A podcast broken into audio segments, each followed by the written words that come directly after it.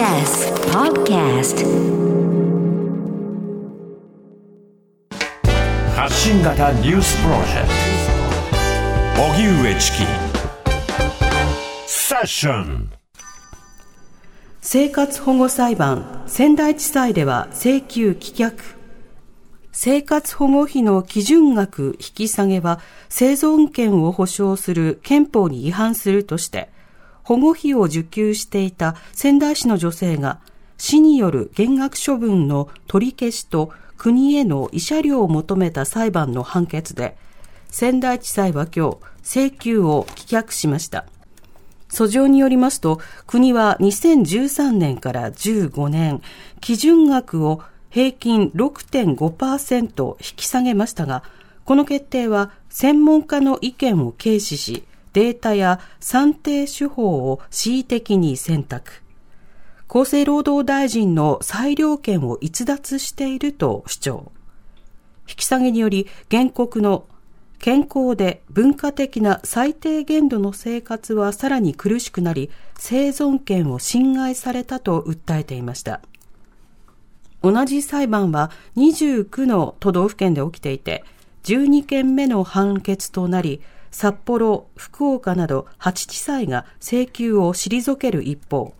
大阪、熊本、東京の3地裁は処分を取り消しています。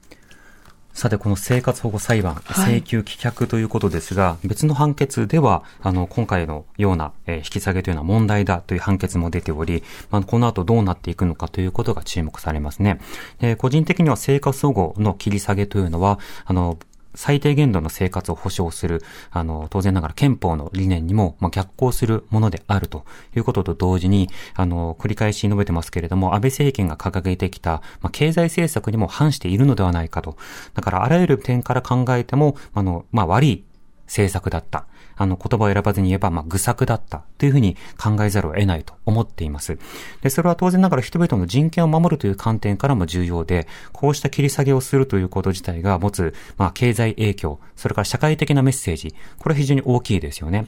なぜ生活保護を切り下げたのかといえば、それ以前の、その芸能、芸能人の方の、えー、家族が生活保護を受給していたということに対する、マルチのその道徳的、あるいは感情的な、えー、バッシングというものが起きた。はい、あの、その受給というのは違法性はなかったわけですけれども、まあ、それを問題視することによって、まあ、例えば家族が面倒を見るというような、そうしたイデオロギー、考え方を強化するという方向に行き、なおかつ、ある種のその見せしめという格好で引き下げというものが進んでいったことになるわけですよね。まあ、そうすることが人々の感情に、応じる政治になるのではないか。まあ、こうしたようなその考えが浸透していた結果、まあ、切り下げということになったわけです。でもこれは、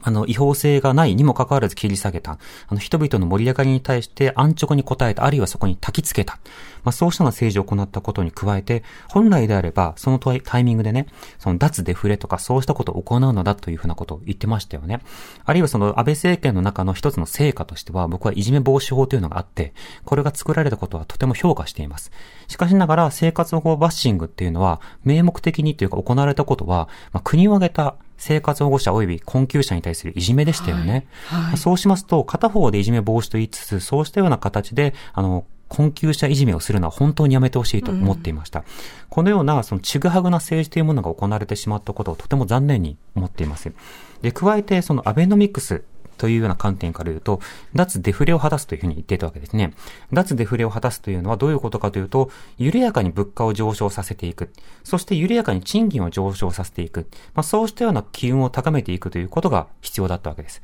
そのために金融政策を行うことによって、まあ、様々な資金繰りというものが行いやすくなるということが一点。で、本当はすぐさまやるべきだったものが再分配政策の強化。つまり、直接人々の財布をまあ、懐を温めることによって、じゃあすぐ使おうというふうに思わせること。そうやって消費者が、ある種、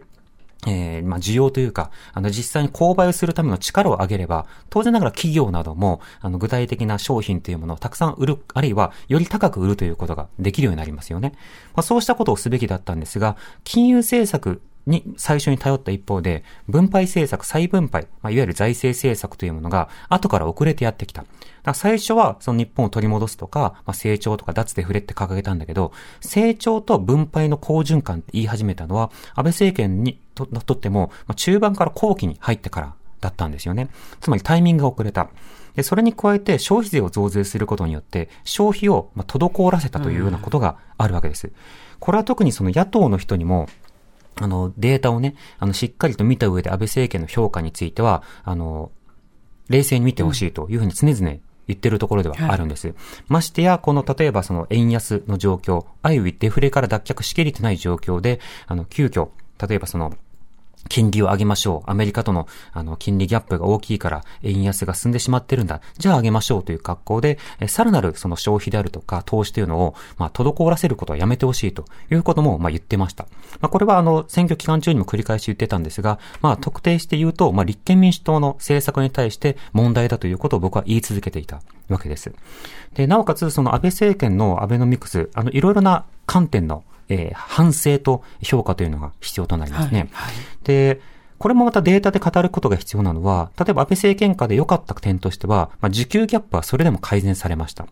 また、自二係数というものがそれなりに改善に向かいました。これはいわゆるその格差の改善ということになります。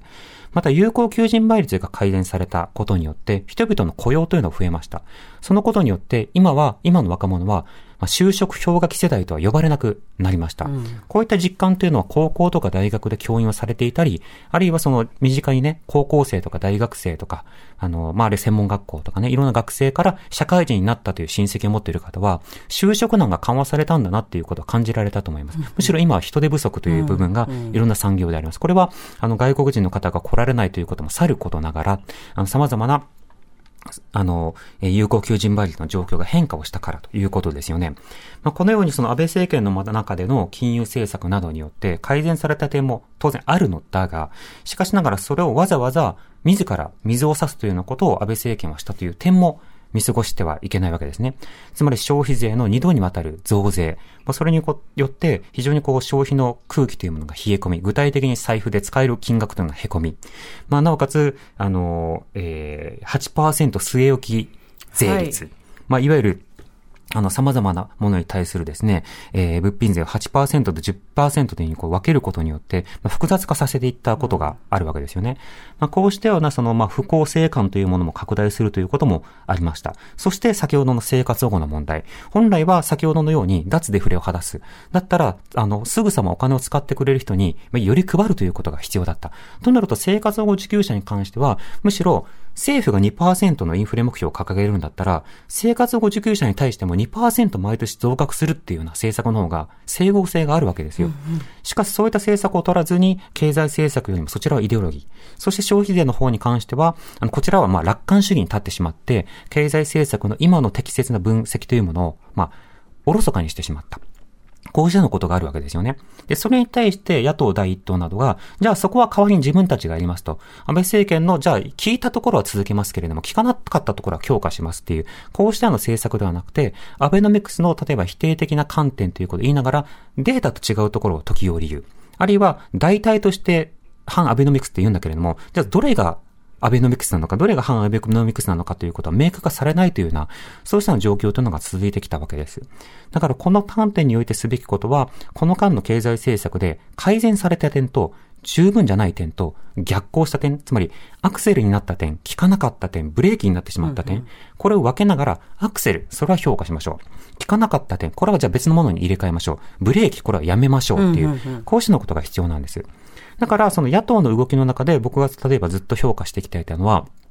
消費税減税。これで野党共闘などが、まあ、衆議院選挙の時にも成り立ち、で、参議院選挙の時には、え野党共闘という格好は交代したけれども、それでも各政党などが、まあ、例えば、えー、消費税減税をそれでも言い続けたこと、うんうん、あるいは政党などによっては、あの短期的には国債を発行してでも、今は分配をすることが重要なんだ。そうやって懐を温めて人々の消費に回すことが大事なんだということを言ったということはとても重要。あとはその各野党などが、やはりこの生活保護の切り下げは問題だよねということを言い続けてくれていること。うんうん、これはとても重要なんです。だから、野党も野党で、あの、このことはもう、改めてほしいなって思ってる点と、そのことは言い続けてほしいっていう、個人的にそのよりやってほしいことと、そろそろやめてほしいなっていうことが、まあ、いろいろあるわけですよ。でもこうしたようなことも、まずは経済、経済に関するデータを読み解かなければ、一体どれがプラスでどれがマイナスなのかという議論がしづらくなってしまいますよね。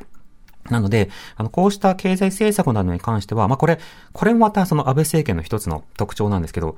フレーズがすごい強かったじゃないですか。アベノミクスとか、 Buy my Abenomics とか。で、何から何までがアベノミクスかがわからない上に、あの、多くの人たちがどれを議論しているのかが分かりづらいような状況が生まれたわけですよね。その中で、じゃあ消費税増税はこうですね。あの、金融政策についてはこうですね。円安対策はこうですね。個別の経済議論をできるような、そうした状況を生んでいくということもまた、まあ、政治コミュニケーションの大事な役割です。なんかこのあたりは各政党の役割でもあるし、実はメディアの役割でもあるわけですよね。うんまあ、そうしたものを冷静に考えつつ、しかしながら今回のような成果総合の切り下げが行われてきたことに対しては、やっぱり愚策だったよねと。人権的な観点からも、経済政策の観点からも問題だったから、それはやっぱり改めて、えしっかりと人々の生活を保障する。特にコロナ禍でね、ようやくですよ、生活保護は権かということを政府が言うようになった。はい、そうしたようなことも積極的に発信していくことによって、まあ、差別や偏見というものを取り除いていくということ。まあ、こうしたことはぜひとも、各政党、そして政権にもやり続けてほしいなと思います。知る若手動かす。荻上チキ。セッション